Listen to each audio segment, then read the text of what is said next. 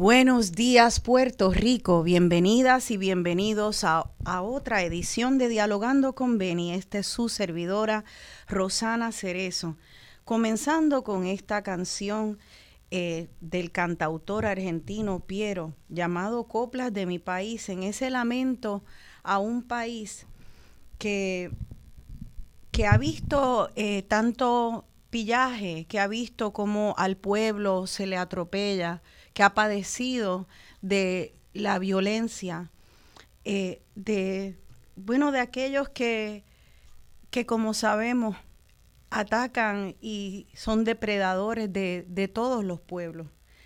Eh, esa canción habla, ¿cómo te cuento, cómo le cuento a mi gente lo que pasa en esta tierra? Y luego se responde, las cosas se cuentan solas, hay que saber eh, con solo mirar se cuentan solas. Y todos, todas hemos mirado lo que pasa en este país.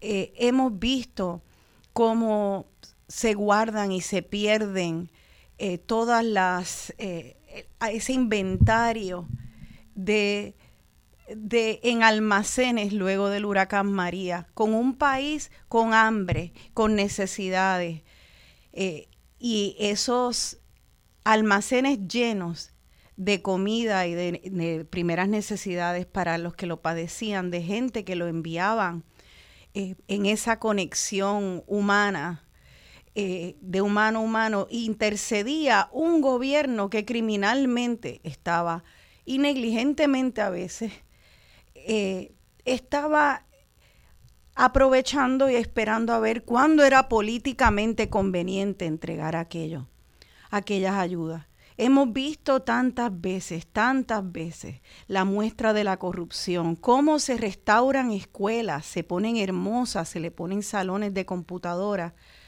y nunca hubo una intención de que todas esas mejoras beneficiaran a sus estudiantes y a sus comunidades. Se sabía siempre que se iban a vender, la única intención era que los contratistas cobraran su jugoso contrato y no el que finalmente se beneficiara el pueblo.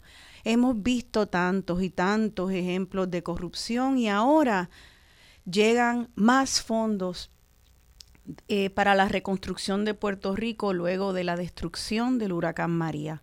Miles de millones de dólares. Y nos preguntamos, ¿y cómo no volveremos a ver?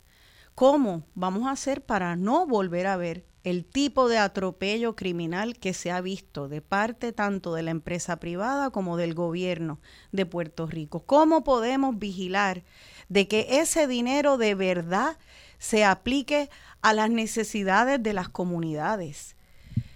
Que haya transparencia, que haya participación de esas comunidades, de las personas más afectadas ¿Cómo podemos hacerlo? Bueno, de eso trata nuestro programa hoy y para mí es un honor recibir aquí al espacio de Dialogando con Beni a tres lideresas comunitarias, lideresas como ahora eh, le llaman a las mujeres líderes también, de, de la equidad y la justicia en Puerto Rico.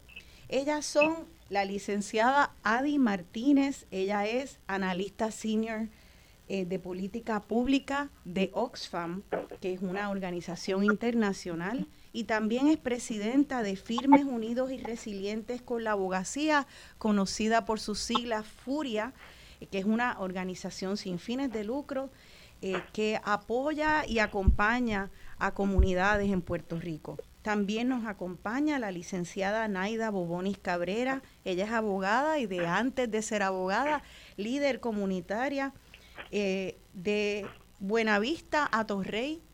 Eh, así que ahora es coordinadora de política pública de esa misma organización, Furia. Y también por teléfono vamos a recibir a, a la muy famosa ya Carmen Villanueva, que ella es desde niña una líder comunitaria de la comunidad Hill Brothers y ahora también funge como enlace comunitario para la organización Furia. Así que es un placer darle la bienvenida a estas tres líderes aquí en Dialogando. Saludos compañeras, ya veo. Buenos días. ¿Cómo están ustedes? Buenos días. Excelente, excelente, excelente. Estamos muy bien, Rosana. Gracias por el espacio. Gracias, a ustedes. Gracias por la invitación. Gracias a ustedes. Y pues, eh, compañeras, comencé el programa con esa canción de Piero porque pues lamentablemente no es solo en Puerto Rico, sino a través del mundo, incluso en Estados Unidos propio, donde se ha visto que eh, el gobierno eh, a veces es cómplice de atropellos el mismo pueblo que se supone que tiene que representar y que se da un dinero con una mano y con la otra eh, eh, se atropella con ese mismo dinero y no se excluye a las comunidades y se usa el dinero para entonces hacerle montones de cosas dañinas a las comunidades. Yo quisiera que hoy podamos empezar por por entender este dinero de reconstrucción eh, para, la para la reconstrucción de Puerto Rico luego del paso de Huracán María, ¿qué es? ¿Cómo se llaman estos fondos? ¿Cuánto dinero vienen? ¿Y qué podemos esperar? Porque todos tenemos mucha sospecha por el precedente en nuestro país. Eh, licenciada Adi Martínez, ¿qué te parece, Adi, si arrancas tú y nos das una vista panorámica? Sí, gracias, Rosana. Eh, los dineros de reconstrucción, de, recuperación y reconstrucción en Puerto Rico fluyen eh, principalmente, principalmente a través de dos entidades gubernamentales. Los dineros relacionados a FEMA eh, y Small Business Administration son eh, canalizados por lo que se creó luego del huracán en diciembre del 2017 por orden ejecutiva, que es la oficina del COR 3, COR 3, que es la oficina de reconstrucción, reparación y rehabilitación. Por eso es que se llama COR 3.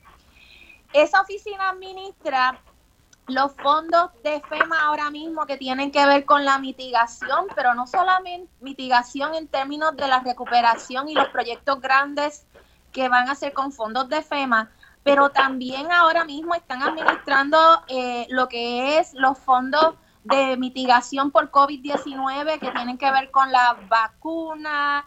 Eh, eh, son muchos, muchos los fondos que se están eh, canalizando a través de esa oficina. Y entonces tenemos eh, la otra entidad, es el Departamento de Vivienda, que canaliza los fondos del Departamento de Vivienda Federal, que son los fondos asignados por el Congreso a través del programa Community Development Block Grant Disaster Relief, que se llama por sus siglas CDBGDR, lo que los famosos CDBGDR. y esos fondos son los que se han eh, asignado por el Congreso para la reconstrucción de Puerto Rico. Y los famosos programas de CDBGDR que se dicen que se está hablando eh, de los fondos para reconstruir viviendas luego del huracán, los fondos para los agricultores eh, luego del huracán, para los negocios, luego del huracán. Todo eso es a través del Departamento de Vivienda. Eh, en total es sobre 60 billones de dólares. ¿Cuánto? Pero ese cal sobre 60 billones en total, todos los fondos de todas las emergencias. Porque hay que pensar que aquí este, pues tuvimos la emergencia del de los huracanes, pero también tuvimos los terremotos y ahora con el COVID-19. Y si tú vas a la página del COR 3, ellos tienen una información bien somera, pero es una información sobre el total de los fondos que es eh, sobre 60 billones de dólares. Creo que es alrededor de 68 billones, o sea, 68 mil millones en español. Este, eh, nada, el, el asunto siempre ha sido para nosotros. Yo comencé a trabajar con este asunto de la recuperación desde que era directora de la Fundación Fondo de Acceso a la Justicia, que es bien difícil trabajar una recuperación cuando tú tienes los procesos centralizados en unas agencias tanto a nivel federal como en el gobierno aquí local.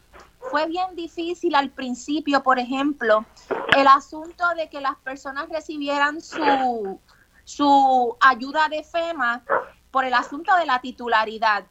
Y eso lo trabajamos a través de un proceso de abogacía con un montón de organizaciones en Puerto Rico, donde logramos convencer a FEMA de Estados Unidos, de la Oficina Central de FEMA, que había una forma sencilla de solucionar ese problema si nos hacían caso a nosotros en términos de un mecanismo de una declaración jurada.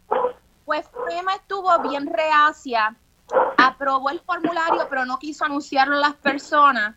Y sobre 85 mil personas fueron denegadas por falta de titularidad cuando la ley de FEMA no requiere que tú tengas titularidad para tener tu ayuda. Lo que requiere es que tú vivas en la propiedad, no pagues renta y eh, estés a cargo de las reparaciones. El problema era cómo se podía ejecutar eso y nosotros le dimos la solución en la mano. Esa forma de excluir a los grupos que tienen las soluciones, que son los grupos que están en las comunidades, que trabajan en las comunidades, se ha repetido en toda la historia de la recuperación.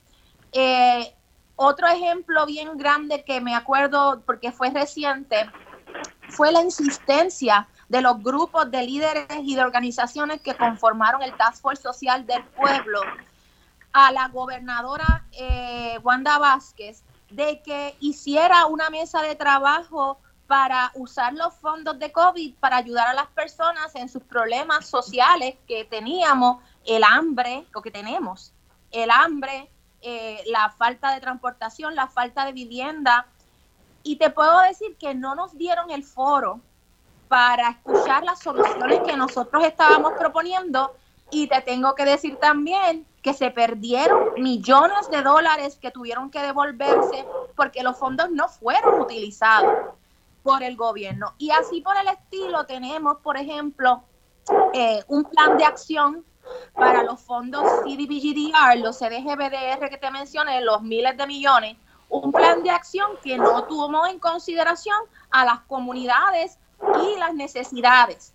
Las comunidades identificaron unas necesidades bien importantes que después Naida te puede comentar un poquito de cómo lo hicieron. Y el programa que, que, les preocupaba, el programa de los centros de resiliencia, fue excluido de lo, del plan de acción. También tenemos que el plan de acción de R3, que es el de reconstrucción de hogares, súper ineficiente, eh, no está llegando a nuestras comunidades están excluyendo a las comunidades que están en inundación de FEMA y nosotros le tenemos ya ready las soluciones para todo eso. Y cuando yo digo nosotros no es solamente Furia, es las organizaciones sin fines de lucro que están trabajando, ¿verdad?, alrededor de Puerto Rico en estos asuntos. Y los líderes comunitarios que son los que saben las soluciones a estos problemas. Y esa ha sido la problemática principal, Rosana.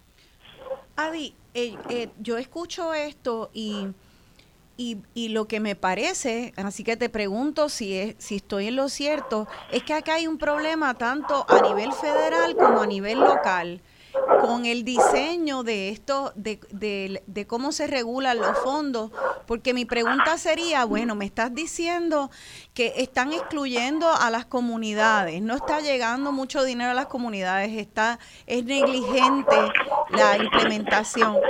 Eh, yo pensaría que si vas a dar tantos miles de millones de dólares, sería requisito eh, que hubiera consultas activas a las comunidades y que haya representantes dentro de eso para, para poder asegurarse de que la base participe y se haga un estudio de necesidades que corresponda a la realidad de, la, de las comunidades.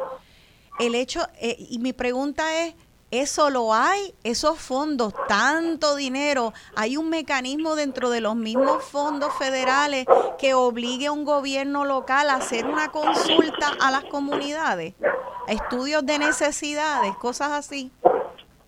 Los programas principales eh, son distintos. Disculpa, tenemos un problema con uno, con el sonido de los perros, que casi oigo más a los perros. Eh, no sé. Ay, perdón, estoy saliendo del área. Ay, disculpa, porque de verdad que casi no oía a Adi. Sí, gracias. Ok, ah, ahí estamos. ya, qué bueno, muchas gracias.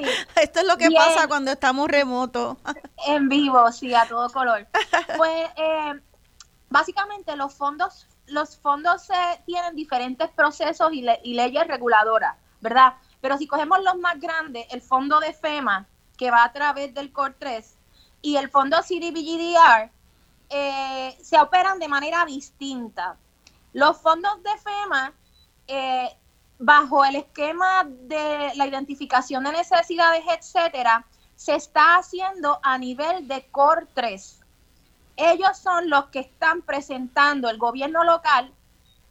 Cuando ellos dicen el gobierno local es el gobierno territorial, el gobierno ejecutivo de Puerto Rico, eh, a nivel del el territorio. Pues este gobierno territorial es el que le está presentando a FEMA y trabaja con FEMA en un proceso eh, establecido por una reglamentación que de hecho, tengo que señalar, es una reglamentación que se aplica por primera vez a Puerto Rico, que es la sesión 428 del Stafford Act.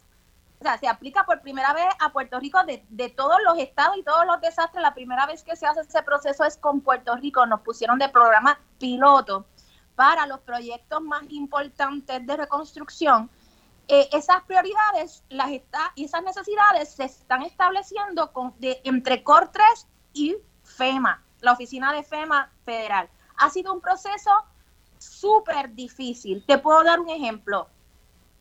Lo, el hospital de Vieques. Esto ha sido, primero que fue una lucha que se pusiera a nivel de prioridad que tuvo que intervenir la representante Nidia Velázquez con una carta bien fuerte a FEMA para que incluyeran el hospital entre los proyectos prioritarios, para que Vieques tuviese la reparación de su hospital. Sabemos la cantidad de gente que ha muerto, porque en Vieques no hay un dispensario, no hay un hospital. Pues nada, el asunto es que después que por fin lo aceptan como proyecto eh, prioritario que requirió una presión pública, pues entonces todo el proceso de evaluación, de capacidad, todo eso se ha tomado un montón de tiempo y todavía es la hora, a tres años y pico, casi medio, del huracán este María, que no se ha puesto ni una, bueno, no se ha ni licitado el proyecto de Vieque. Eso es un ejemplo. Por otro lado, tenemos eh, los fondos que son a través del Departamento de Vivienda. En estos fondos, la discreción para cómo esos fondos son administrados localmente, la forma que coge el programa, la forma real y práctica, la tiene el gobierno local. Por esto, nosotros estuvimos abogando desde el principio con todas las organizaciones de, de Puerto Rico a que se incluyera un grupo de trabajo de la sociedad civil en los procesos de planificación. ¿Por qué? Porque desde la primera, el primer borrador del plan de uso de estos fondos, pudimos distinguir que era básicamente una copia de lo que se está, de lo que se hizo en Katrina. Ya nosotros sabíamos que lo que se hizo en Katrina, y nosotros hemos aprendido muchísimo de la gente de Luisiana, de Mississippi, eh, fue un desastre y que se desplazó muchísimas comunidades. Y fue esa centralización de hacer un plan de acción sin la participación real, porque una cosa es hacer vistas de cinco días, de una semana, y recogen el insumo, ay, ya, participación. Pero eso no es el modelo que nosotros estamos exigiendo. Lo que nosotros estamos exigiendo es un modelo donde las comunidades estén en la mesa de trabajo, como eso sucedió en Sandy, en una parte de los fondos se dieron unas mesas de trabajo de los miembros de la comunidad y funcionó mucho mejor. Pues lo que pasó en vivienda es que se hace el plan de acción, se hacen unas vistas, que son someras, se recoge el insumo y lo que se produce no es un plan que obedece a las necesidades de la comunidad. Luego hubo un proceso de abogacía que incluso eh, varias organizaciones abogaron con vivienda federal y nosotros fuimos, eh, Oxfam llevó a, a varias líderes al Departamento de Vivienda y le pedimos que insertara un proceso de consulta comunitaria, de consejo de comunidad en los fondos. Lo que hizo Vivienda para responder, y de verdad que nosotros nos sorprendimos mucho que bajo la administración de Trump, los funcionarios de CDBGDR respondieron de esa manera, hicieron exigieron que se creara un consejo asesor en vivienda para los fondos de mitigación CDBGDR. Y ese consejo asesor se reunió varias veces el año pasado, que eso también te puede contar un poquito Naida más, eh, pero también eh, tuvo un problema y fue eh, detenido. Entonces, pues la exigencia ahora es que se vuelva a activar ese consejo. Y por último, con esto te dejo, la otra exigencia grande, grande, grande es el acceso a la información. No se está publicando un dashboard de verdad eh, eh, con información clara de dónde están todos los fondos, no solamente los del huracán, los de Cortri, los de los del terremoto también, los de COVID-19, donde las organizaciones puedan ver qué agencia está administrando qué fondos, cuántos son esos fondos, para qué son, cuál es la normativa, cuáles son las personas que están siendo contratadas, cómo se están dando estos contratos, todo eso tiene que estar público. Claro. Por eso, por eso este, esas herramientas de transparencia son bien, bien necesarias y de participación. O sea que, eh, para resumir, estos fondos federales entonces se, se dan eh, y, se, y, entonces el gobierno local, el gobierno nuestro, tendría, tendría mucha discreción de cómo se va a aplicar, si qué mecanismos de transparencia hay o no hay,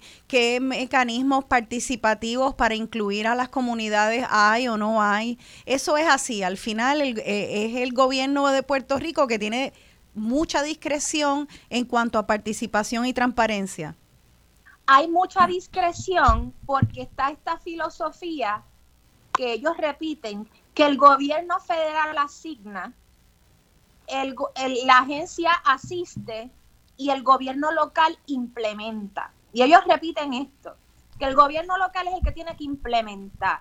Y hay esta cuestión de decir que el gobierno local es el que está más cerca del pueblo.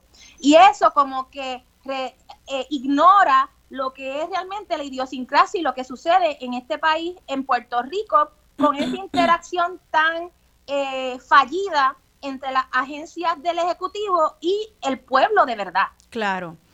Eh, en el próximo segmento vamos a hablar de ese inventario de necesidades, pero quiero que eh, antes de entrar en eso, y te lo doy como asignación, Adi, para poder terminar, redondear este, este primer tema, Expliquemos qué pasó en Katrina, qué es lo que es el, el capitalismo del desastre que Naomi Klein vio que pasó en Katrina y al estudiarlo, qué le pasó a esas comunidades para saber cuál es el riesgo de que pase en Puerto Rico y cómo evitarlo. Así que vamos a hablar del desastre, el capitalismo del, del desastre y el desastre del capitalismo aquí en Dialogando con Beni.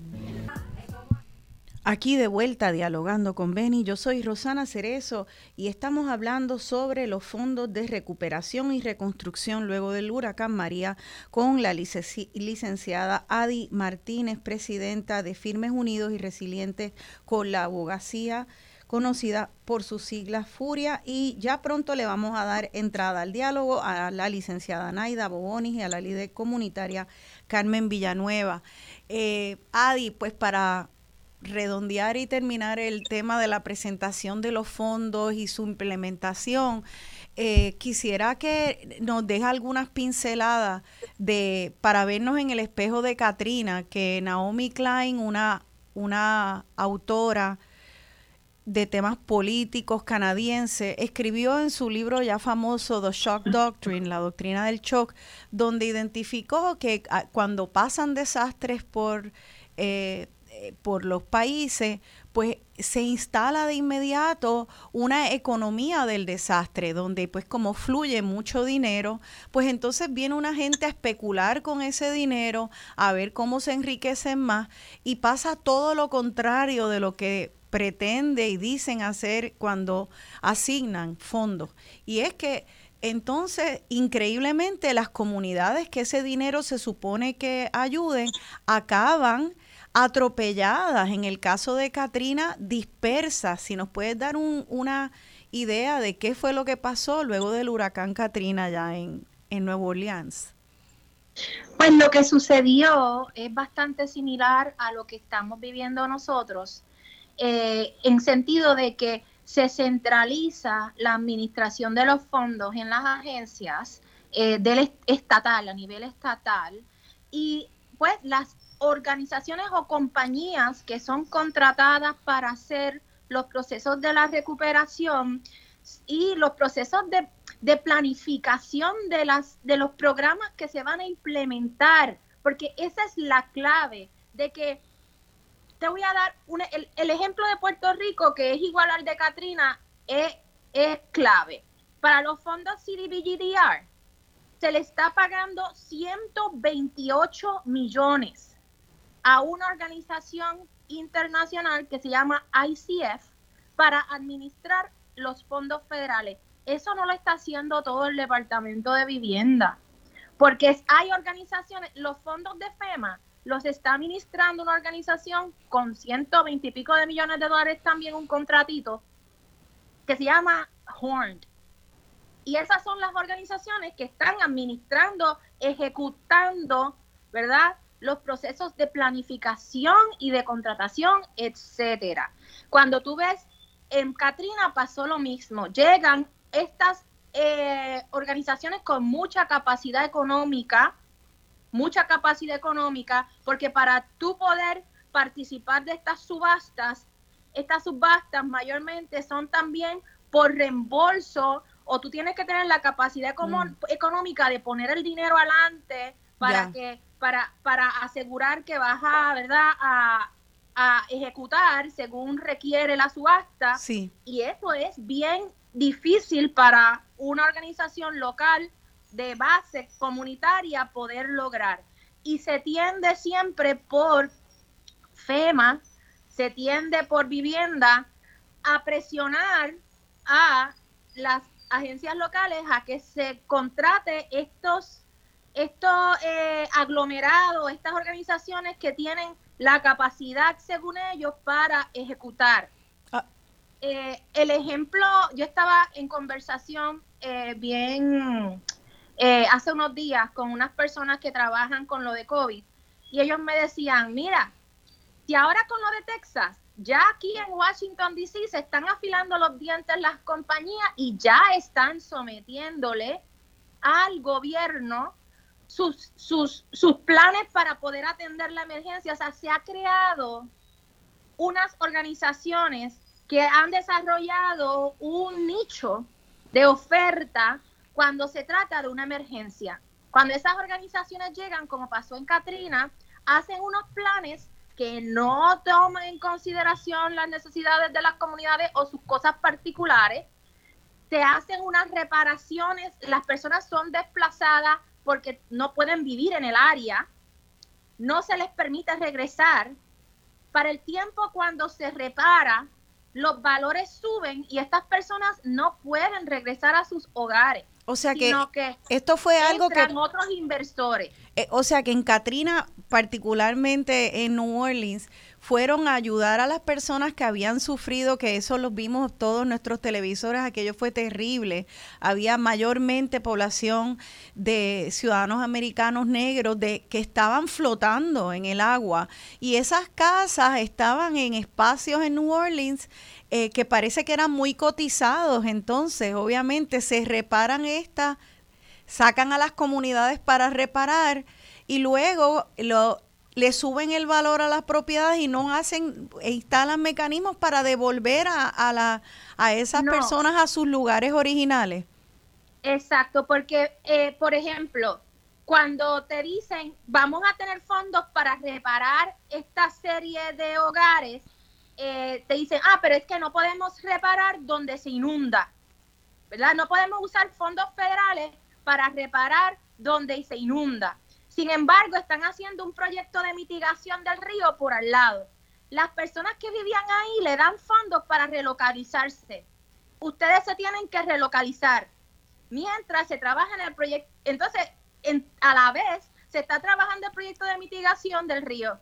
Se mitiga el río, ya el área no se inunda y entonces esa área se convierte en un área donde las personas vienen a invertir, o sea, vienen a invertir en viviendas de alto costo y las personas que fueron relocalizadas se, no pueden regresar porque no pueden pagar lo que se está exigiendo.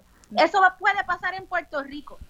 Y eso es lo que hay que ver, porque estamos hace mucho tiempo, eh, hay gente sonando la voz de alerta contra, a los puertorriqueños nos pueden sacar de Puerto Rico, pero ¿cómo, cómo caramba pueden sacar a los puertorriqueños y a las puertorriqueñas de Puerto Rico? Uno dice, no, eso no va a pasar. Pues mira, así es que pasa. Entonces, eh, se van desplazando comunidades que tradicionalmente viven ahí por generaciones en lugares hermosos, frente a playas, en montes, y cuando vienes a ver hay toda una estructura que los desplaza, se asegura que no vuelvan y que los nuevos habitantes sean otras personas eh, mucho más acaudaladas y pues no necesariamente tampoco ni puertorriqueñas ni puertorriqueños haciéndole un daño terrible a, las comunidades nuestras, de nuestro país y autóctonas. Eh, yo creo que podemos pasar a hablar ya de lo que es lo que fue estos intentos que ya se, ustedes han logrado que se hagan por lo menos unos avances aún de, dentro de la administración Trump, eso de que consiguieran que vivienda accediera a ser un consejo asesor, me parece que han hecho una cumbre de comunidades también, así que me gustaría ahora integrar a las otras dos compañeras para que nos cuenten, porque ya hay personas velando de que esto se haga bien, exigiendo valientemente de que se incluyan a las comunidades, eh, así que vamos ahora a darle la bienvenida a la licenciada Naida Bobonis y también por ahí, aunque no la vean los que están mirando, está Carmen Villanueva, líder comunitaria. Así que bienvenidas, compañera. Hola. Hola, hola. Pues vamos a ver, cuéntenos, porque a mí me interesa, hemos oído mucho, eh, ¿verdad? los, los líderes comunitarios están bien activados, pero es interesante porque eh, sigue prevaleciendo una idea dentro de mucha gente en el gobierno y, en el discurso del gobierno como que las comunidades son víctimas nada más y que no mm. que son hay unas víctimas que están ahí que no están siendo gestores de su propio bienestar que no están exigiendo que no saben lo que está pasando. Y eso es todo lo contrario a lo que ustedes representan. Así que gracias por estar aquí y explíquenos eh, qué ustedes creen que es importante ahora eh, decir, decirle al pueblo en cuanto a esta actividad y cómo las comunidades van a, exigir que se les inserte en el proceso. Eh, yo, yo, voy a hacer un... Ay, perdón, Carmen. Sí, no, no, Naida, eh, vamos, ah, y luego Carmen, gracias y disculpen. Iba, pero no se preocupe. Este, sí, iba a mencionar básicamente, eh, voy a dar un poco el trasfondo de, de dónde surge Furia y a quién acompaña. Eh, nosotros, ¿verdad? Como, como dijimos al principio, somos una organización que acompaña comunidades, efectivamente, pero nosotros estamos acompañando específicamente a un grupo que se llama el PRODEP y es Puerto Rico por el derecho a una vivienda digna. Este grupo es un conglomerado, un grupo de, de líderes comunitarios, ya son 106 líderes comunitarios en 70 comunidades alrededor de toda la isla. Y la razón por la cual se creó precisamente el PRODEP, y me acuerdo que fue en el 2018, verano de 2018, fue precisamente porque veníamos venir esto, ¿verdad? veíamos venir que, iba a haber un proceso de recuperación que iba a llevar e iba a conllevar un montón de dinero que iba a llegar a la isla y lamentablemente sabemos que el gobierno no necesariamente tiene los, el oído en piso y el liderato estaba, está eh, preocupado porque es este dinero es súper, súper importante para el proceso de recuperación. O sea, estamos hablando de que a más de tres años ya, ya, ya, ya yo he dicho esto tantas veces que sí, ya van más de tres años. Sí. Más de tres años. Y, y lamentablemente el proceso de recuperación ha sido lentísimo, ha sido ineficiente. Eh, hay gente con todos los azules todavía. Eh, y pues para nosotros, nosotros veíamos eso como una preocupación entonces y lo vemos ahora. Así que el PRODEP nació en verano de 2018 eh, y recuerdo que fue Carmen la que me metió en ese revolú. Eh, y entonces posteriormente, posteriormente hubo una iniciativa que salió del propio grupo de líderes comunitarios que Carmen las llama las Amazonas. Eh, tuvimos unas reuniones para procurar que se hiciera una cumbre comunitaria. Y una cumbre comunitaria, ¿qué significa? Era un espacio donde se suponía que el liderato comunitario de toda la isla pudiese sentarse y decir, mira, estas son mis necesidades, estos son los problemas, los problemas que yo he identificado en mi comunidad, yo necesito solucionarlos porque de ello depende que yo permanezca, de ello depende eh, que yo me sienta seguro en mi espacio. Eh, así que yo necesito un espacio donde yo pueda decir, ventilar, que el gobierno me informe qué es lo que han estado haciendo eh, y entonces a partir de ahí movernos en conjunto, dialogar y llegar a consenso sobre cómo podemos solucionar esto. Así que de ahí surge la cumbre comunitaria. La cumbre comunitaria sucedió en marzo 2019 eh, empezó siendo un proyecto bien bonito y de momento hubo unos traspiés en el camino, por decirlo de alguna manera, eh, pero al final sí se dio el espacio de sentarnos en la mesa, tuvimos la oportunidad de ser acompañados por relatores eh, que fueron entrenados por, nosotros mismos eh, para entonces poder recoger la información adecuadamente y poder tener un, eh, ¿verdad? un documento que dijera, mira, esto es lo que encontramos. Los relatores eran de comunicaciones, eran estudiantes de, estudiantes de derecho, trabajadores sociales, así que eh, estaban listos para escuchar a la gente y poder entonces eh, recoger ese insumo. Pero déjame, déjame interrumpirte ahí porque acabas de pasarle por encima algo que es lo que más me interesa a mí y es eh, ustedes, el propósito de hacer una, una cumbre comunitaria es unas comunidades exigiéndole al gobierno, en aquel momento eh, Ricardo Rosselló en marzo del 2019 aún no había sido destituido. Y las cumbres están diciendo cuando están llegando ya fondos de, eh, de recuperación post María, las comunidades dicen y queremos que haya una cumbre para que se sepa, se consulte a las comunidades y se haga un estudio de necesidades, como quien dice, escuchando y participando las comunidades. Tú dices que hubo un revolú hubo un revolú en ese momento. Ese revolú el un traspié. Eh, un traspié. Pues ese traspié es el que yo quiero que, nos expliquen aquí, porque eh, eh, me está bien chévere que hayan accedido, está fantástico que hayan accedido el gobierno a que hubiera una cumbre comunitaria. Tú piensas, bueno, pues mira, este, ya los esfuerzos de las comunidades han sido tales que hasta un gobierno PNP de Ricardo Rosselló está dispuesto a incluir en procesos participativos a las comunidades. E, ¿Ese era el propósito o era un simulacro? Porque es que el problema aquí es que sabemos que se le pone el nombre y la etiqueta a algo, es para cumplir y cuando llegue el momento de la verdad, pues en realidad es una farsa porque no hay de verdad intención de que esa participación influya y afecte lo, las decisiones cuando llega el momento de repartir el bacalao. Cuando ustedes llegan a esa cumbre, hubo un traspié. ¿Cuál fue ese traspié? ¿Tiene que ver acaso con la participación? No sé si, si Naida quiere que yo le ayude. Sí, ajá. yo, voy a, yo voy a decir brevemente y tú aporta, tú puedes intervenir. Este, sí, eh, el traspiés comenzó porque nosotros habíamos hecho unos acercamientos, eh, Carmen, con... Eh, Hicimos el acercamiento al entonces secretario de la gobernación, ¿verdad? Este, Raúl Maldonado. Este, y pues habíamos hecho ese acercamiento, la realidad es que la conversación estaba fluyendo, estábamos claros de que el propósito era sentarnos a la mesa el liderato, hablar, literalmente era un espacio de trabajo. Todo el mundo iba a hablar, todo el mundo iba a poder decir qué era lo que estaba pasando en sus comunidades, las necesidades y demás.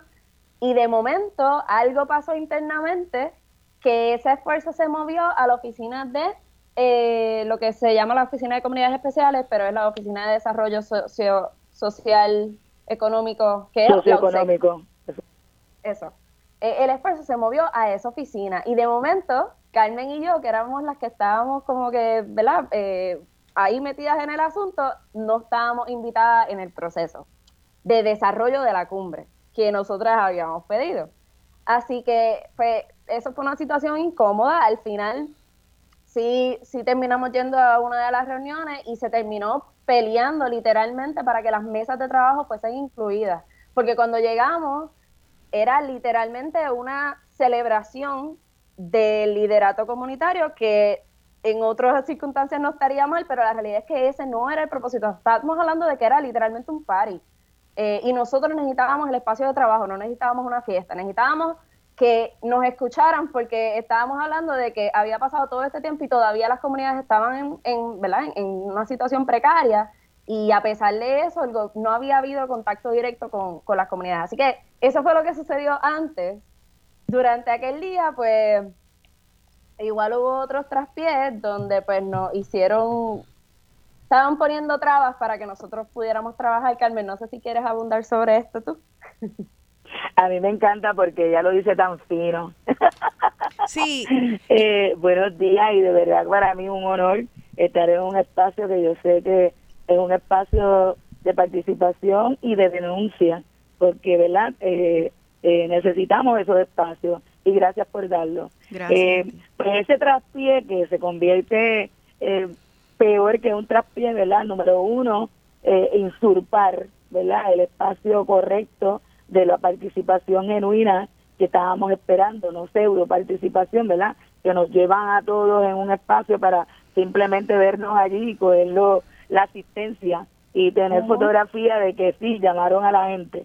Así que nos, nos dimos a la tarea, inclusive hubo una inversión a esta persona, a mí, eh, con un carrito este, alquilado para yo moverme antes de la, de la, de la cumbre por todo el país para invitar a los que no habían sido invitados. Así que el buen revolú que se, que, se formó allí fue que ellos esperaban 350 personas y nosotros metimos 300 y pico de más. Eh, así que el trabajo que tenía que hacer la Oficina de Comunidades Especiales no lo hizo, y tampoco el gobierno, porque adentro, internamente, empezaron, ¿verdad? El gobierno de aquel entonces, de Ricardo Rosselló, puso trabas, ¿verdad? Y vio aquello como una oportunidad de presentarse y proyectarse eh, como El Salvador Así que eso no era el, propósito inicial de la actividad. Sí. Eh, yo quiero, yo, yo quiero porque están diciendo cosas que yo como no estaba allí, este, estoy tratando de pescar entre, entre la información. Eh, déjame ver si estoy entendiendo bien, pausarlo antes de seguir eh, añadiendo información. Hay, hay una, una, usted, los líderes comunitarios le exigen al gobierno una cumbre comunitaria para que las comunidades entren a unas mesas de trabajo con representación de líderes comunitarios de distintas áreas para hacer como un inventario de necesidades, escuchar lo que le está pasando y que ese inventario de necesidades forme parte del programa de trabajo de de cómo se van a alocar los fondos. Hacen, ustedes empiezan a diseñar una cumbre comunitaria y luego el gobierno se apropia de eso y deja de invitar y excluye de la participación a las mismas personas que son las que piensan y conciben de la cumbre comunitaria y dejan de incluirla.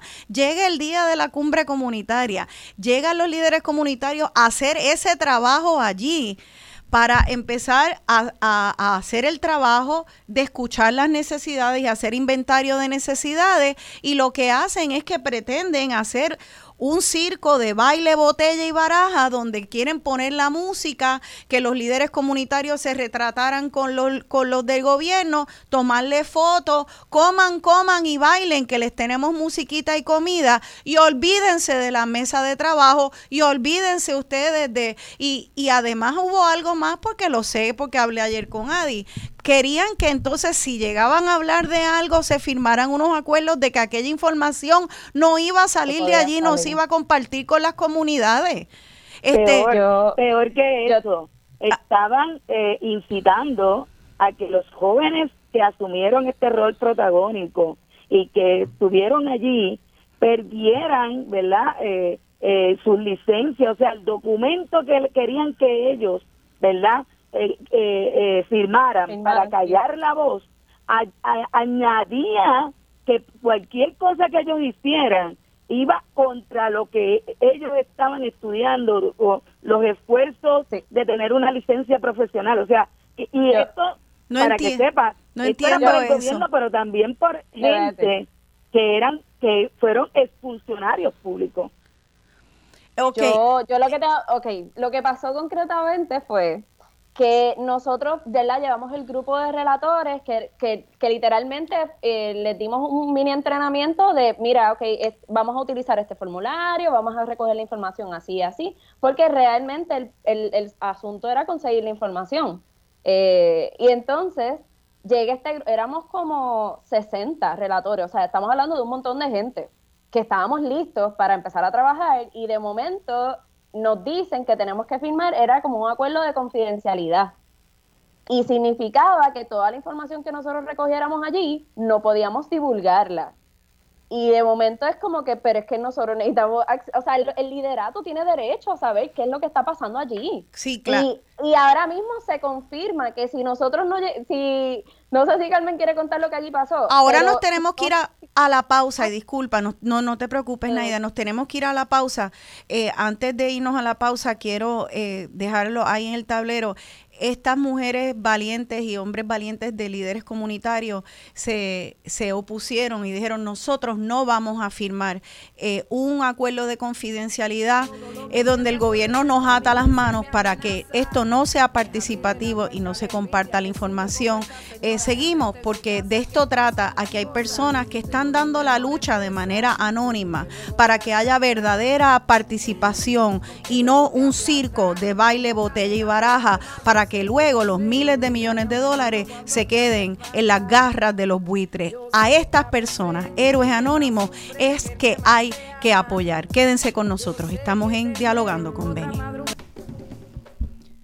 Aquí de vuelta dialogando con Beni, yo soy Rosana Cerezo y estamos dialogando sobre la implementación, uso de los fondos de recuperación y reconstrucción eh, y cómo se van a implementar en las comunidades cómo podemos asegurarnos y apoyar a, las líderes y líderes comunitarios para que esas comunidades, para que el pueblo eh, se vea beneficiado de este montón de dinero que viene al pueblo y queremos celebrar eso, pero queremos que sea dinero que llega al pueblo. Eh, y para eso se tiene que incluir la voz del pueblo consistentemente en todos los procesos. Se tiene que abrir los libros, se tiene que evaluar por las organizaciones sin fines de lucro que están ahí en la base, que saben cuáles son las necesidades. Estas compañeras la licenciada Di Martínez y Naida Bobonis y la líder comunitaria Carmen Villanueva nos acaban de, describir cómo es que ellas eh, fueron clave en en proponer y diseñar una cumbre comunitaria para que el gobierno, precisamente crear un espacio para que el gobierno eh, pudiera estar ahí, escuchar, permitir una plataforma para que se reunieran múltiples líderes comunitarios, incluyendo jóvenes. Eh, y cuando llega el momento, eh, no querían dar el espacio para las mesas de diálogo porque pensaban, decían que no había tiempo porque ya habían dado sus discursos y había que comer y beber. Y, y también cuando finalmente se los líderes se empeñan, las líderes se empeñan en que sí, para eso es que vinimos para trabajar, no para comer y saltarnos y bailar. Esto no es un festival, esto es una, no es una feria de pueblo. Y cuando insisten en esas mesas comunitarias, entonces dicen, ah, pues me tienes que firmar un acuerdito de que esta, esta información no sale de aquí. Era todo lo contrario de lo que era el propósito de una cumbre comunitaria. Eh, estas personas, estas líderes, entre ellas las tres invitadas que tenemos hoy presentes, fueron valientes en alzar su voz para no firmar ese acuerdo, para revertir esa relación de poder de un gobierno que tiene los chavos y está diciendo, yo soy quien tengo los chavos, fírmame aquí. Eso toma tener la falda bien puesta, los pantalones bien puestos, enfrentársela al gobierno y ustedes lo hicieron. Bueno, finalmente y saltando ya para poder entrar al meollo de lo que vinimos a hacer, eh, ustedes logran e, en esa cumbre comunitaria sentarse a trabajar, eh, no firman los acuerdos de confidencialidad, todo lo contrario, dijeron, esta información la vamos a compartir y el resultado de eso es un informe de la cumbre comunitaria muy a pesar del gobierno que lo que quería era tener a las líderes y líderes comunitarios, retratarse, darle comida, llenarle la panza y que se fueran y que se olvidaran de cómo se va a usar el dinero, cómo se va a repartir, cuánto se va a pagar, a dónde se va a hacer. Eh, este informe de cumbre comunitaria a mí me da tanta esperanza, tiene unos cuantos puntos que yo quiero que si pudiéramos hablar de algunos de ellos, eh, eh, qué es lo que es importante de este informe y qué es lo que, cuáles fueron los, puntos sobresalientes de mecanismos eh, para que se, este dinero, ¿cuánto dijimos que era? Adi? Es que son 60 billones con la B de bueno o de buitre. En total, más de 60 mil millones. Imagínate, o sea que si, si esto es con B de bueno o con B de buitre, va a depender de nosotros y de nosotras de velarlo. Y ustedes ya empezaron ese proceso de vigilancia, pero no podemos engañarnos. O sea, aquí hay mucho dinero versus personas que son ciudadanas de carne y hueso, este, que tienen ¿verdad? Eh, limitaciones económicas y las limitaciones que tenemos como individuos y necesitamos que seamos mucho y más apoyando a las personas que están ahí en la base. Por eso quería hacer este programa para que sepan los ciudadanos que estén pendientes a organizaciones como Furia, que les den apoyo, este, que, que nos escuchen ¿Qué podemos hacer nosotros? Así que, ¿qué es lo que tenemos que los ciudadanos saber que es importante apoyar en este proceso? ¿Qué es importante exigir? del, del, precisamente de la cumbre comunitaria, que, la, que al día de hoy la única información que ha salido concretamente y oficialmente ha sido el informe, lamentablemente, ¿verdad? De, la oficina de la oficina de comunidades especiales no surgió la información. Así que sí, gracias al esfuerzo de Carmen, eh, la otra fue Gertrudis, ahora no recuerdo quién más, que se pararon y dijeron, no, nadie firma aquí. Pues gracias a ellas tuvimos la oportunidad entonces de recoger la información Básicamente eran cuatro temas, era desarrollo económico, infraestructura, seguridad y salud. En el tema de infraestructura, lo primero que se dijo fue que la importancia de reparar las casas. O sea, estamos hablando de que eh, había pasado, exacto, un año, casi dos años, casi dos años desde los huracanes, que obviamente al día de hoy todavía tenemos eh, problemas en cuanto a la reparación de casas. Podemos, eh, tan sencillo como remitirnos a lo que dijo el, el secretario en la transición, en las vistas de transición que el número de casas que se habían eh, reconstruido a través de los programas de plan, del plan de CDBGDR habían sido bien poquitas, igual con la titularidad y demás.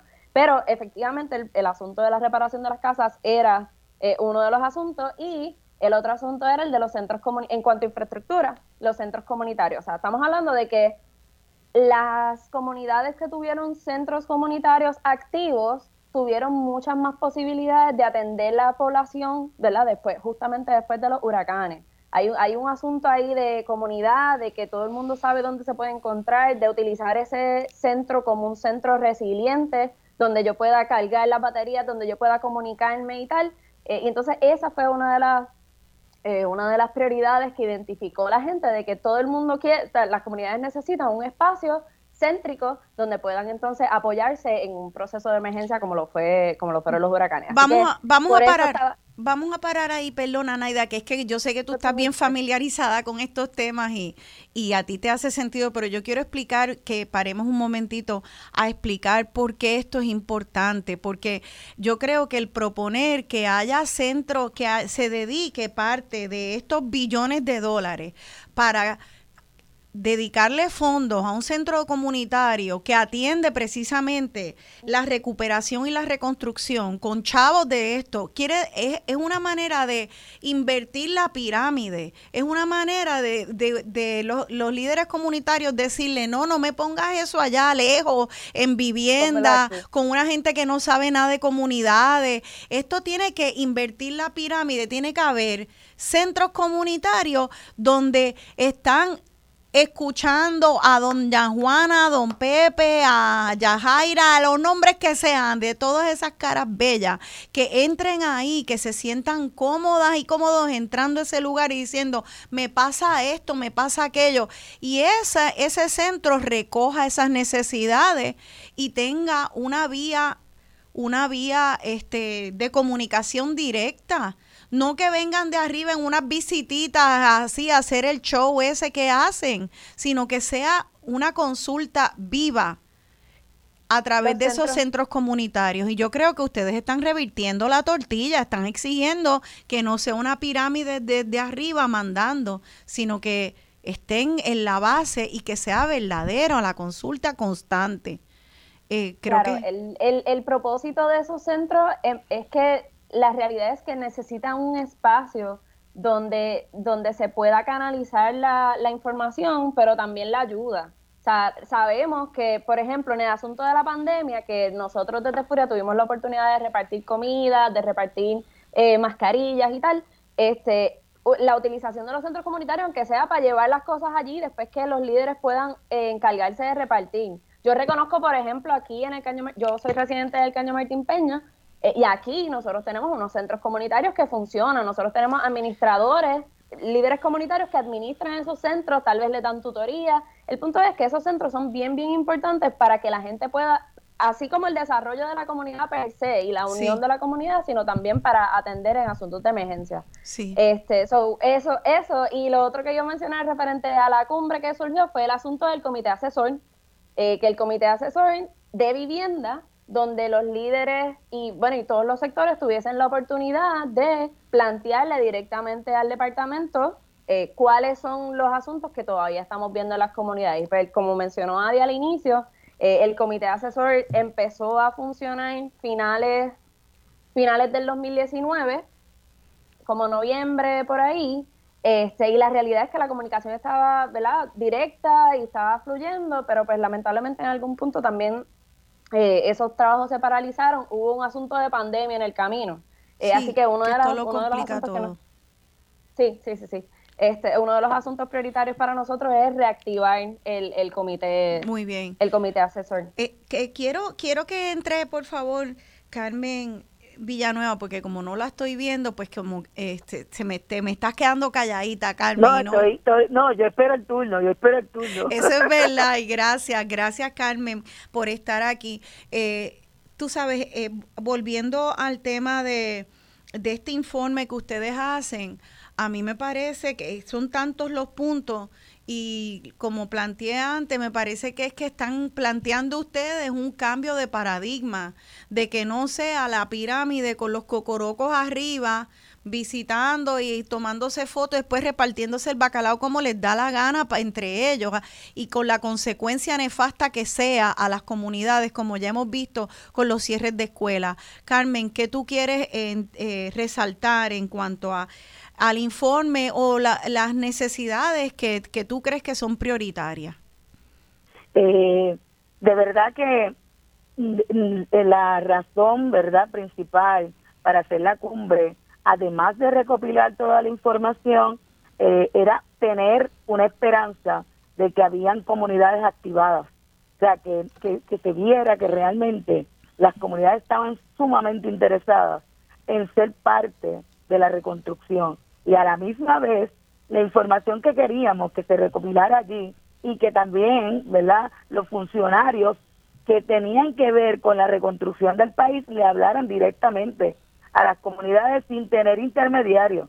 Así que esa, esa parte, el, el, la estructura eh, de agenda se cambió totalmente para hacer lo que tú dices un show y cuando cuando hablamos del show a mí me duele que, ¿verdad? Que, que, que artistas se prestaran para esto también, porque volvemos, nos ven vulnerables, pero la palabra vulnerabilidad a veces se traduce, ¿verdad? En que no sabemos nada, que, que, no, no ejecutamos nada, que somos morones o brutos, ¿verdad? Por no decir las otras palabras. Y eso duele porque allí, ¿verdad? No solamente guisó, ¿verdad? Empresas privadas, guisaron artistas y guisaron otra gente que es lamentable que no se eduquen para saber que el gobierno los utiliza y ellos se dejan utilizar.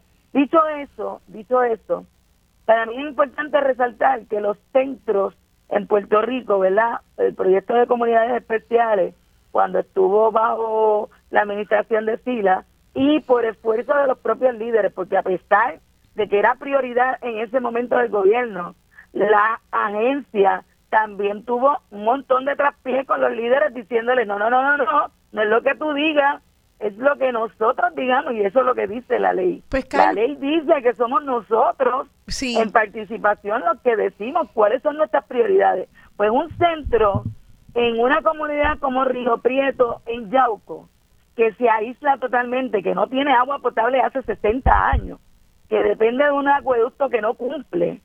Oye, era es sumamente importante que tenga energía solar. Es importante que tenga un abastecimiento, ¿verdad?, de, de, de alimentos. Oye, eso eso no hay que ir a ninguna universidad de gran prestigio. Eso con cuatro dedos de frente.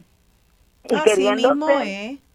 ¿Perdón? Que así mismo es, Carmen, que me alegro que lo digas, porque también aquí hay una cuestión este de, de, de ¿verdad? De eh, como clasista también, como ah, y eso de, ver a las comunidades como, como si fueran nada más víctimas, cuando esto es una cuestión de sentido común, se, se ven los problemas, ¿qué es eso? La misma comunidad sabe cuál es la, la solución si son quienes lo están padeciendo.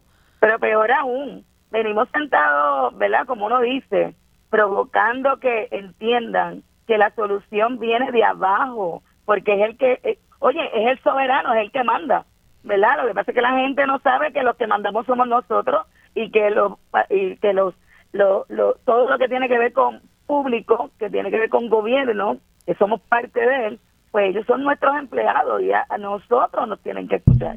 Eh, no es no es un favor. Así que tenemos, por ejemplo, el problema de tener estos centros y tenerlos, ¿verdad? Para nosotros reaccionar en un momento de emergencia que tú sabes que son todos los años. Oye, todos los años sabemos que nos tenemos que preparar para la temporada de huracanes. Ahora tenemos en nuestra psiqui los temblores, tenemos la erosión de las costas, que tenemos comunidades que han tenido que abandonar prácticamente la mitad de su comunidad porque el mar, gracias al cambio climático y gracias a que hemos sido irresponsables de proteger el ambiente, oye, hay dinero para mitigar, pero lo primero que se piensa, como dijo Adi, vamos a sacarlo de ahí, pero entonces mitigan después y para quién tú crees que va a ser esas tierras después. Entonces uno nunca está insertado en el desarrollo económico del país. Nosotros somos estudiantes y no puede seguir siendo de esa manera. Tenemos situaciones, ¿verdad? Que las comunidades lo trajeron, pero espectacular. Oye, yo me acuerdo, ¿verdad? De Don Benny, que no, que hablaba de conectarse al, al, al, al, al, al de esto de energía solar que le había comprado y que no podía porque se lo habían bloqueado. Pues así estamos nosotros. Ha tenido que venir organizaciones internacionales para venir a hacer el trabajo del gobierno directamente a la comunidad, porque ni siquiera el gobierno sirvió de facilitador en el proceso de todo lo que nos pasó con los huracanes Irma y María, porque siempre hablamos de María, pero Irma nos destrozó y María nos remató. Así que cuando hablamos de eso, entonces el ver un Vieques y Culebra. Oye, nosotros sabemos de hace años cuál es el problema de Vieques y Culebra.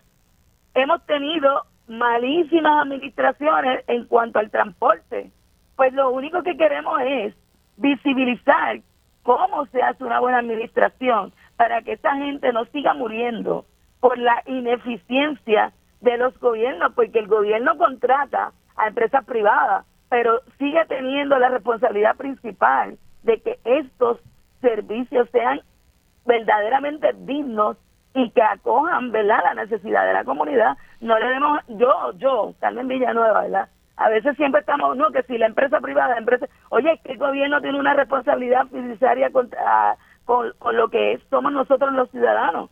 Yo le puse en sus manos la responsabilidad de velar por los recursos, así que ataquemos al que no esté vela, al que no está velando por el bienestar común, que es el gobierno, que lo está haciendo incorrectamente y los que se prestan para hacerlo mal y ser ineficientes y irresponsables, pues también tenemos que atacarlo. Pero el principal que me tiene que responder a mí es el sistema gubernamental cuando los fondos son del gobierno. Así que las comunidades también plantearon, mira, no construyamos más, ¿verdad? No construyamos más en las costas y no construyamos más casas que no cumplen, ¿verdad? Con eh, eh, cualquier embate o cualquier emergencia. Tenemos un país con hambre, pero tenemos un país mal alimentado también. Así que todas esas cosas se trajeron en esta mesa y se siguen trayendo por las comunidades. Y hay una conversación permanente que tengo que decir que la Furia ha abierto un espacio donde le hacemos Facebook Live y en esos Facebook Live traemos a los líderes comunitarios para que vuelvan a reforzar y vuelvan a decirle a la gente directamente cuáles son nuestras necesidades, que es el país. Y hablando de comunidad, allí habían residenciales públicos, habían urbanizaciones, o sea que estábamos, que habían gente de todas las comunidades, incluyendo las comunidades especiales, como parte de ese fin principal, ¿verdad? Porque los barrios, las parcelas y arrabales, que son los que se llaman comunidad especial, han sido abandonadas por más de, de cuatro o cinco décadas. Nosotros, yo siempre le digo a la gente, cuando vienen aquí es para poner la línea amarilla en el borde de, de, la calle, porque tampoco tenemos acera. Así que hay que denunciar, ¿verdad?, que, que siempre hemos sido excluidos y que en el proceso de exclusión nosotros también tenemos que ver nuestra culpa cuando nos quedamos detrás del balcón y no nos hacemos partícipes de exigir que tenemos que estar en la mesa.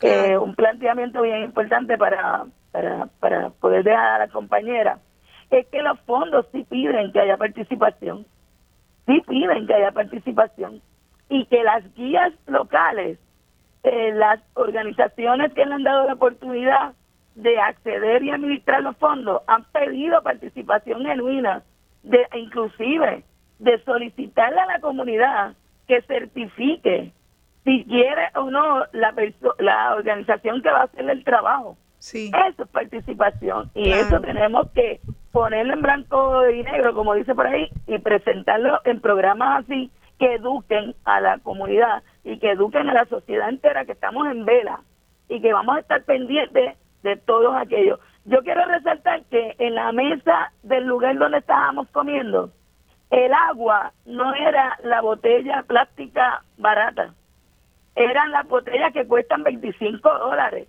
¿Tú crees que en una vista de transición a esta persona que era el director, eso no se le podía cuestionar? Yo cuestiono por qué a otros le cuestionaron tanto y a ese caballero no le cuestionaron nada sobre cómo él no participó y cómo él, inclusive desde Washington, Hot dijo, mira, esa oficina no funciona ni sirve administrativamente para administrar los fondos que vienen para las comunidades que él sirve. Así que nada, son planteamientos que hay que hacer. ¿Por qué no? Creo que esos eventos que hacen carísimos, pagándole muchísimo a, unos artistas, pagando un montón por botellas de agua, pagando un montón por comida, cuando ven acá es todo lo que trata de que el dinero se, se, se use bien y no es que no haya eventos, tiene que haber eventos y los eventos cuestan, pero tienen que ser costos razonables y proporcionales a lo que se viene a hacer. Antes de cerrar este segmento, yo quisiera leer rapidito y no completo, pero por lo menos los títulos de los 10 de las 10 propuestas principales que salieron de estos líderes comunitarios en el informe que las y los líderes hacen para que ustedes vean que esto no es nada más de comunidades, esto es algo que es de un proyecto de país lo que se está proponiendo, hace sentido para todo el mundo, es lo que tenemos que exigir y escuchen que, que, que eh, sensato, esto es de sentido común, esto lo que proponen las comunidades es un proyecto de país de justicia social, escuchen, que se utilicen los fondos CDBG para asegurar la reparación de los hogares afectados. Ah, eso se cae de la mata y sin embargo no está pasando crear centros comunitarios, que ya lo hablamos, para atender las emergencias. Ya lo hablamos, bien importante que estén ahí, cerquita de los que, sufren el daño. Tres, utilizar mano de obra comunitaria, adiestrando a los residentes en, en diferentes áreas y trabajo. Claro, tienes todo este dinero, úsalo con boricuas, entrena, aprovecha para que esto sea un motor para la economía promover el uso de empresas locales para proveer los servicios necesarios. También se cae de la mata. aprovecha el dinero para que se mueva la economía de Puerto Rico con las industrias locales y los obreros locales. Pero gente, no siempre es así. Le dan el dinero y vienen un montón de gente de fuera y se hacen ricos ellos y, los puertorriqueños aquí sin empleo y las industrias cogen un pedacito bien pequeño de un bizcocho bien grande. Eh, seguridad, mejorar el alumbrado arreglando postes y utilizando energía renovable. También Obviamente siglo XXI se cae de la mata. Arreglar las casas abandonadas para proveer vivienda a personas que lo necesiten. ¿Quién se opone a eso?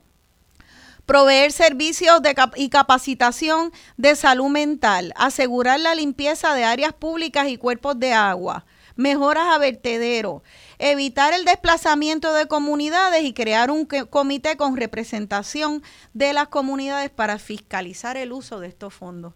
¿Quién se opone a eso? Pues nadie, porque ni siquiera los que se roban los chavos se oponen a eso. Dicen, sí, sí, lo vamos a hacer. Pero después se viran y hacen lo que le da la gana, que es todo lo contrario a lo que dicen estos puntos. En la próxima, el próximo segmento vamos a abrir las líneas al público para que nuestros radioescuchas también comenten y ustedes reaccionen. Quédense con nosotros, estamos en Dialogando con Beni. Aquí de vuelta dialogando con Beni, yo soy Rosana Cerezo y estoy dialogando sobre los fondos de recuperación y reconstrucción con las licenciadas Adi Martínez y Naida Bobonis y la líder comunitaria Carmen Villanueva, las tres integrantes de la organización Furia.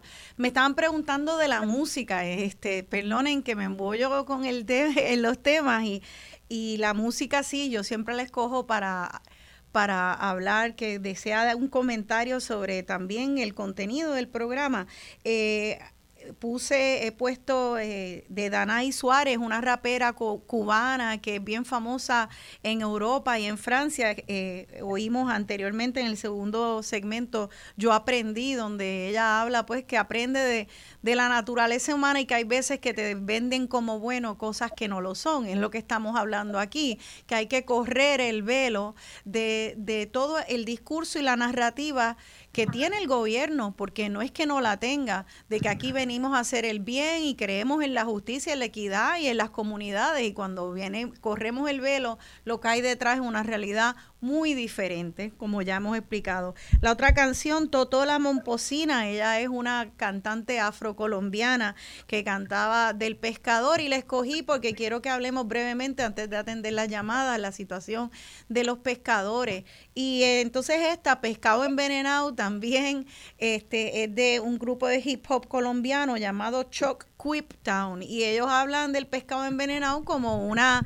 una metáfora de eso que el gobierno quiere vender como, mira, ven, esto es algo bien chévere, ven y cómetelo, y al final es un pescado que está envenenado y no nos vamos a comer ese cuento.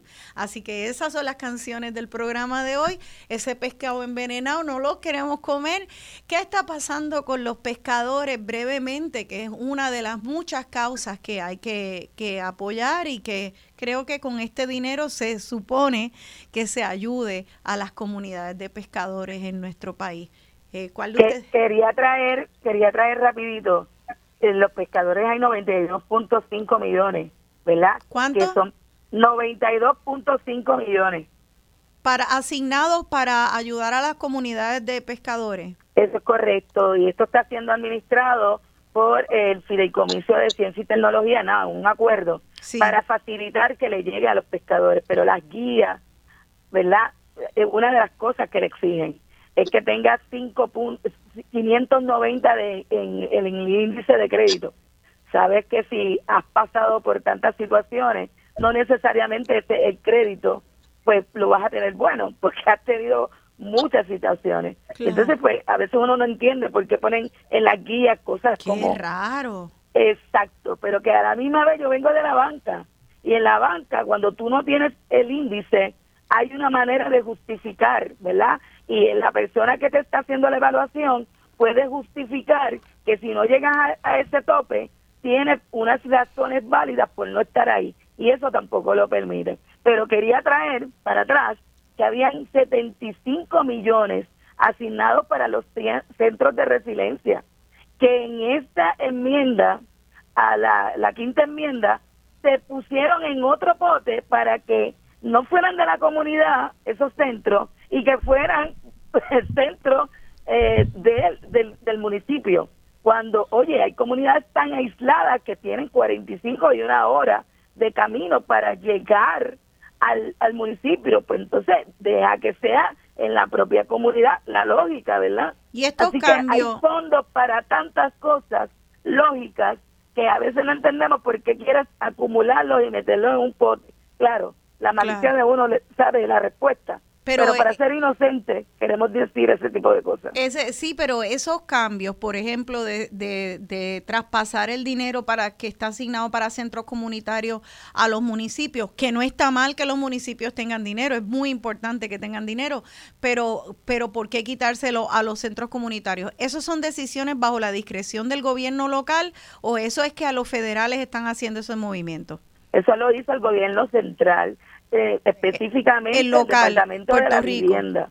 En Puerto Rico, ok. En Puerto Rico. Y en las vistas, ¿verdad? Se supone que nosotros presentábamos ponencias, las ponencias no se recibieron, todo fue digital, ¿verdad? Este, virtual, es la palabra correcta. Sí. Y los resultados es que todos nosotros estamos claros que los centros tienen que estar en la comunidad, no en la distancia, porque realmente vamos a tener la misma situación de las muertes ocasionadas porque la comunidad no tenía las vías de salir y, y, y eso lo sabemos todos. Claro. Así que nuestra experiencia tiene que ser que las cosas las hagamos diferentes. Claro. No atropellado y no a la inversa de lo que puede tener los mejores resultados. Claro. Eh, ya tenemos llamadas en línea. Voy a dar el teléfono aquí eh, por si acaso se caen esas llamadas. Es el 787-292-1703. 787-292-1703 para preguntas o comentarios sobre el tema que estamos hablando de recuperación y reconstrucción. Brevemente, antes de, de recibir la primera llamada, eh, los pescadores entonces tienen un dinero asignado, están pidiendo que tengan un crédito como de personas ricas para poder eh, accesar a ciertas ayudas. Eh, ¿Cómo se puede entonces apoyar a los pescadores entonces para que una comunidad que ha sufrido tanto del embate de, de, del huracán y, también los, los terremotos, eh, puedan echar para adelante, que nuestros pescadores, imagínate en una isla, cómo no ayudar a los pescadores, son parte de indispensable junto con los agricultores de nuestra sostenibilidad y, eh, alimentaria. Eh, brevemente, los pescadores y las pescadoras, no sé, ¿habrá pescadoras también? Sí, hay pescadoras y este dinero, los 92.5 millones, son para agricultores. ¿verdad? Que dentro de agricultura entran los pescadores, los, los que vegan con las, eh, Ah, eh. ¿verdad? Con, con toda la situación de agricultura en el país, Ajá. incluyendo hidroponistas, ¿verdad? Este, Así que Fantástico. Una de las cosas que es bien importante Sí. es que llamen al Fideicomiso de Ciencia y Tecnología, que son los que están administrando y que es totalmente gratis. Actualmente, Furia está acompañando a los pescadores para que ellos tengan la información de la mano y que no puedan, ¿verdad? Lo que está pasando y lo que se ha traído a la mesa es que personas sin escrúpulos le están cobrando hasta dos mil y tres mil dólares para llenarle una solicitud que es totalmente gratis y que a- después de llenársela no se le garantiza que sea aprobada porque tiene estos issues que lamentablemente, Wow. bueno, nuestros pescadores o agricultores no cualificarían. Estamos- ¿Cualificarían para qué exactamente? O sea, ¿para qué? ¿Para unas ayudas que se dan directamente a, a centros de pescadores o una ayuda individual a cada pescador para su, para su empresa individual? Pues mira, una de las cosas es para empresas, para empresas de agricultores y pescadores, pero también individual. Si un pescador tiene una situación con su con su embarcación, él puede solicitar y le dan específicamente para arreglar su embarcación o comprar una nueva y no tiene que devolver el dinero siempre y cuando lo utilice correctamente para el fin para el cual se solicitó. O sea que esos 92.5 millones tenemos que nosotros velar por lo que tú también dijiste. Ellos son parte de esa cadena de lo que tiene que ver con nuestra protección alimentaria. En Puerto Rico, oigan, si nosotros no tenemos los barcos llegando, que se acuerdan para los huracanes, toda limitación, ahora mismo hay uno de los estados que por la nieve no está llegando alimento y no hay no hay comida, pues mira, nosotros nos vamos a quedar y vamos a morir de hambre también. Somos un archipiélago. En bien eh, poco tiempo lo hemos visto porque lo vimos entrar a los colmados después de María con góndolas vacías, lo vimos al principio de la pandemia. O sea, ¿Qué más necesitamos? Eh, vamos a abrir las líneas al público. Antes, Adi, eh, como estamos oyendo tantas cosas como radio escucha ¿Cómo tú puedes dirigir a los radioescuchas a cómo es que un ciudadano normal que está oyendo todo esto y dice, caramba, pero yo estoy en mi trabajo, salgo con prisa, cojo tapón, regreso a casa, ¿cómo podemos apoyarlas? ¿Cómo hay, hay, hay eh, entrando a ciertas páginas, firmando, yendo eh, o educándonos nada más y sabiendo que esto está pasando? ¿Cómo se empodera al ciudadano? En esta época que estamos viviendo hay una nueva forma de poder y esa nueva forma de poder es a través del uso de los medios de comunicación que tenemos. Estamos claras aquí en Furia que no todas nuestras comunidades y los grupos vulnerables tienen un acceso tan ágil a los medios de Facebook, Twitter, etcétera. Pero aquellos que los tenemos, que, que, que, que, son ciudadanos que quieren ayudar, deben entrar en las páginas de las organizaciones sin fines de lucro, las organizaciones de base comunitaria y eh, darle, eh, ¿cómo se dice? Publicidad, acceso, darle like, compartir la información, participar en las cartas colectivas eh, y estar consciente, Rosana, estar consciente de que el pueblo eh, tiene el derecho de exigirle a los gobernantes que actúen de X o Y manera. Eso no nos hace a nosotros revolucionarios, eso no nos hace a nosotros comunistas, eso no nos hace a nosotros ni siquiera independentistas ni nada por el estilo. O sea, yo vi ahora mismo en los comentarios que hay debajo de los videos una persona preocupadísima de que de que estos comentarios que nosotros estamos haciendo representan una afrenta a, al gobierno federal, etcétera. Mire, mm. señoras y señores, en los Estados Unidos, que yo trabajé en Washington, D.C. por un año completo, los estados, la gente va a Washington a exigirle a los de Washington que hagan las cosas bien. Y eso no lo hace independentistas solamente porque están exigiendo que las cosas se hagan como tienen que hacer. Ellos pelean. Los que están en Texas ahora sufriendo, hay toda una comitiva de organizaciones exigiéndole al gobierno federal que actúe correctamente. y eso es. un derecho ciudadano. Eso no es una actitud eh, negativa, al revés, es parte de la democracia. Y si, y si usted pretende ser parte de una democracia, pues usted actúa de manera activa para exigir que los funcionarios que deben de obedecer a las necesidades del pueblo lo hagan. Y eso no nos hace ni más ni menos. Al contrario. un país democrático. Al contrario, sabes que es interesante porque mi papá siempre me decía, esto es increíble, que nosotros, él siendo estadista, decía, pero ¿qué tipo de ciudadanos americanos somos?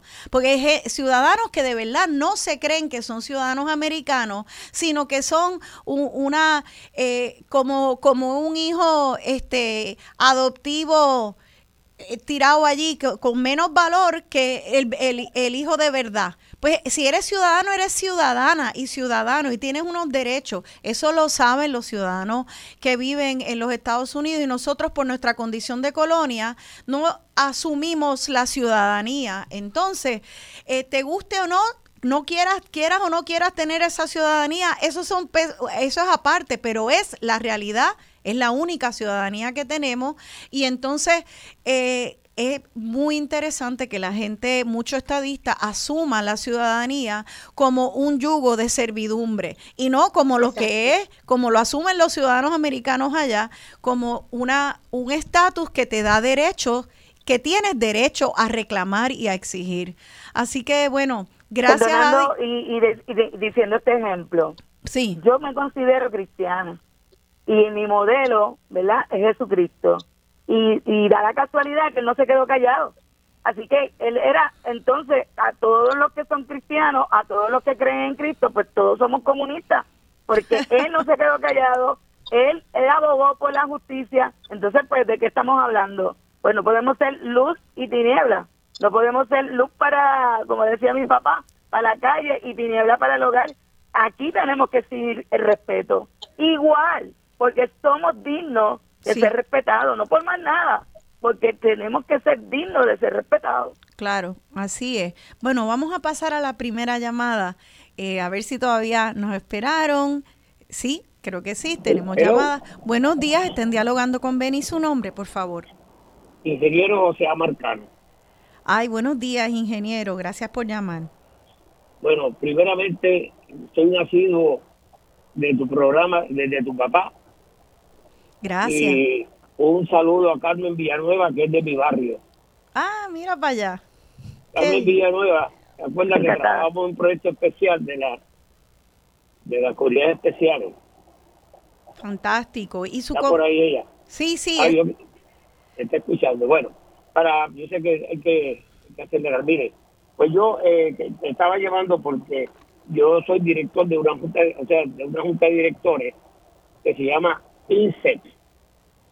INSEC, Instituto Socioeconómico Comunitario, lleva 36 años. Wow. Yo años que estoy en esa organización y fui presidente de la junta hasta hace par de semanas. Nosotros tenemos un programa que fue una eh, idea mía y nos lo aprobaron, que se llama Smart Community, comunidades inteligentes. Y eso yo lo trae de, de unas exposiciones que yo he estado visitando en los últimos dos años de Smart City en Barcelona. Anyway, lo que quería decirle es que eh, vamos a actuar en 76 municipios, porque la organización de nosotros, San Juan y Bayamón, tiene una parecida. Quiere decir que nosotros vamos a actuar en los 76 municipios para crear eh, eh, comunidades inteligentes. ¿Y qué es una comunidad inteligente? Es el uso de la tecnología que existe para que estén preparados para huracanes, terremotos y todo. Así que excelente. Los que me están escuchando, pues pueden comunicarse con bajo eh, la institución que es insect.org está en la, en la el web y allí eh, eh, toman información. Pero muy bien, gracias por. Vamos a actuar ahora mismo. Muy bien, pues ya saben, buscan en Google comunidades inteligentes Puerto Rico y eso para aquellas comunidades que quieran unirse a este proyecto de desarrollar infraestructura de tecnología para las comunidades. Muchas gracias, ingeniero Marcano. Y doy, mi, y doy mi teléfono al aire, 787 636 4571 787-636-4571. 4571. Muy y bien. Y Marcano, como mi vecino y como estuvo haciendo un proyecto hace más de 20 años, que es nuestra cancha, ¿verdad? Como un centro resiliente, pues mira, búscame que ese debe ser tu primer proyecto para hacerlo resiliente. Excelente, fantástico. Pues Vamos entonces a pasar a la próxima llamada. Eh, luego en mi página voy a poner el número del ingeniero Marcano con ese proyecto tremendo Comunidades Inteligentes para aquella gente que quieran llamar y unirse a ese proyecto. Pasemos a la próxima llamada. Buenos días, estén dialogando con Beni. Su nombre, por favor. Gracias. Mi nombre es María Sepúlveda. Buenas, María.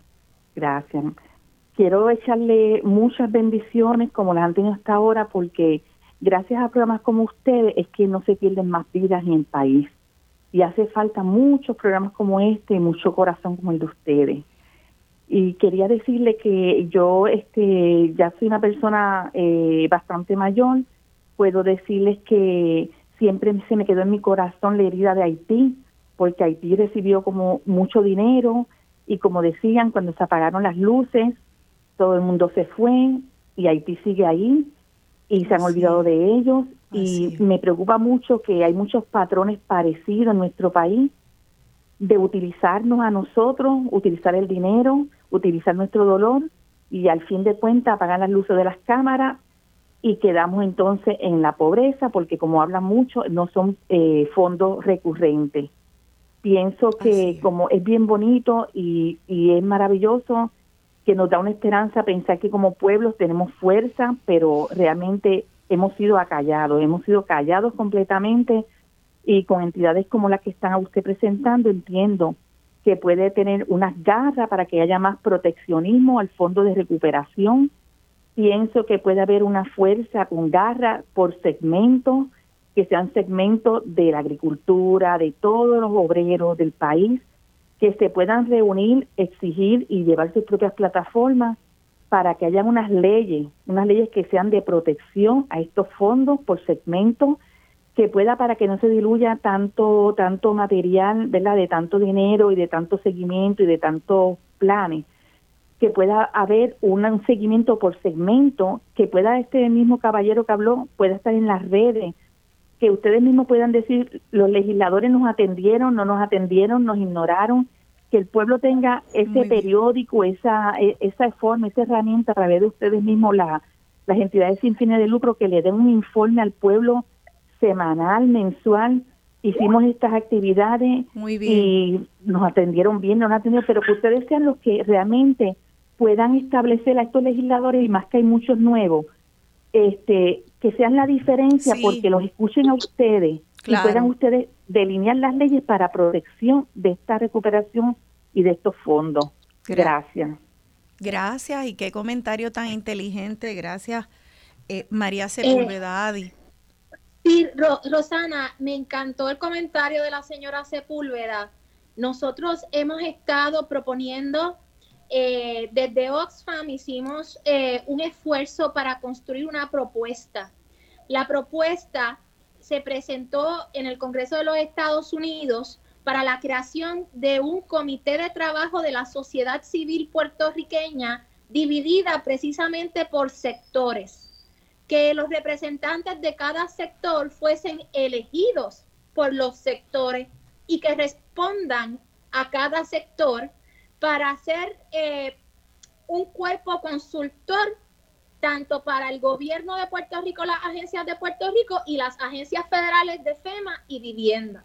Esa propuesta se presenta por ideas de ciudadanas como la señora Sepúlveda, y ahora, en estos momentos, estamos tratando de convencer al Ejecutivo Federal, pero también desde Furia y otras organizaciones aquí en Puerto Rico. Nos hemos reunido con el secretario de Estado, nos hemos reunido con, comunidades especiales, con el secretario de Vivienda, con eh, legisladores, las amigas, las compañeras aquí, para que se cree este tipo de grupo de trabajo de la sociedad civil que sirva de mano a mano con las agencias de Puerto Rico y los funcionarios y el concilio que crearon de jefes de agencia que creó el gobernador, que sirva de mano a mano como ese cuerpo consultivo y de transparencia. Y esto es un proyecto que está proponiendo activamente y que confiamos que el gobierno ahora, este nuevo gobierno, acoja esa idea y la ejecute. Pero nosotros no nos vamos a cansar de repetir la necesidad de eso que la señora Sepúlveda tan atinadamente nos trae en esa llamada. Excelente. Y te pregunto para terminar ya el programa, Adi, porque tenemos que entregarlo al próximo programa. Eh, si ese, esa propuesta que viene de Oxfam de crear un, un consejo eh, de, de, organizaciones sin fines de lucro, representantes de los distintos sectores que estén presentes en todos los procesos. Eso se está proponiendo a la legislatura, se puede hacer como proyecto de ley. Eh, ¿Qué podemos esperar para estar pendientes? Te quería aclarar que esa propuesta no viene de Oxfam. Esa propuesta viene de que Oxfam coge la voz okay, vale las personas de, la, de los grupos comunitarios en la cumbre, ya, los ya. líderes comunitarios Excelente. Eso. Y, eso, y eso se presenta, esa propuesta se presentó como proyecto de ley en la legislatura federal, en la, en la administración pasada. Ahora con este nuevo gobierno, tanto a nivel federal como a nivel local, nuestra esperanza es que esto se pueda ejecutar de manera más rápido desde la propia ejecutivo como quiera, nosotros vamos a seguir empujando eh, el proyecto de ley Pero la idea es que esto no tiene que llegar a eso. Esto se puede ejecutar desde el Ejecutivo y que lo hagan ya. Muy bien. Pues entonces tenemos que... sí, nos ah, tenemos ya que ir. Sí, rapidito. Nada, que precisamente por eso la importancia del comité asesor, por eso la inclusión de ahora hay un concilio de la recuperación, la importancia de que la ciudadanía continúe involucrándose en cada uno de los procesos, porque a fin de cuentas lo que nosotros queremos evitar es el desplazamiento de las comunidades y eso es el bottom line de todo nuestro trabajo. O sea, no podemos permitir que un proceso de recuperación se convierta en un proceso de desplazamiento y eso es lo que activamente estamos luchando desde Furia. Así es, pues ya saben, para aquellos que están en Facebook, busquen a Furia, F-U-R-I-A, como coraje, coraje para poder levantar la voz de, la, de las comunidades, coraje para tener dignidad y exigir como ciudadanas y ciudadanos lo que es el derecho de nuestra ciudadanía, que es la dignidad y la justicia para nuestros ciudadanos. Gracias a las tres participantes. Gracias a ti, maravillosa. gracias Carmen y Naida. Y ese pescado envenenado no nos lo vamos a comer. Vamos. Eso es verdad. Seguimos con los buenos, que esos 60 billones, esa B de billones sea de los buenos y no de los buitres. Se despide de ustedes su servidora Rosana Cerezo.